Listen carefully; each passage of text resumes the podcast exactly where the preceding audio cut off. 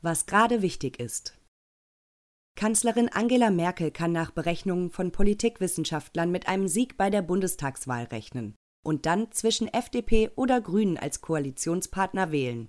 Das ergibt sich aus dem 2002 erstmals mit Erfolg erprobten Kanzlermodell von Thomas Geschwendt und Helmut Norpoth. Keine gute Prognose für den SPD-Herausforderer, dessen 24 Millionen Euro teure Wahlkampagne am Dienstag in Berlin präsentiert wurde.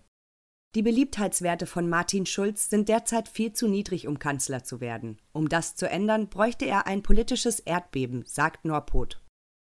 Was heute wichtig wird. Der 96-jährige Prinz Philipp nimmt seinen letzten offiziellen Termin vor dem Ruhestand wahr.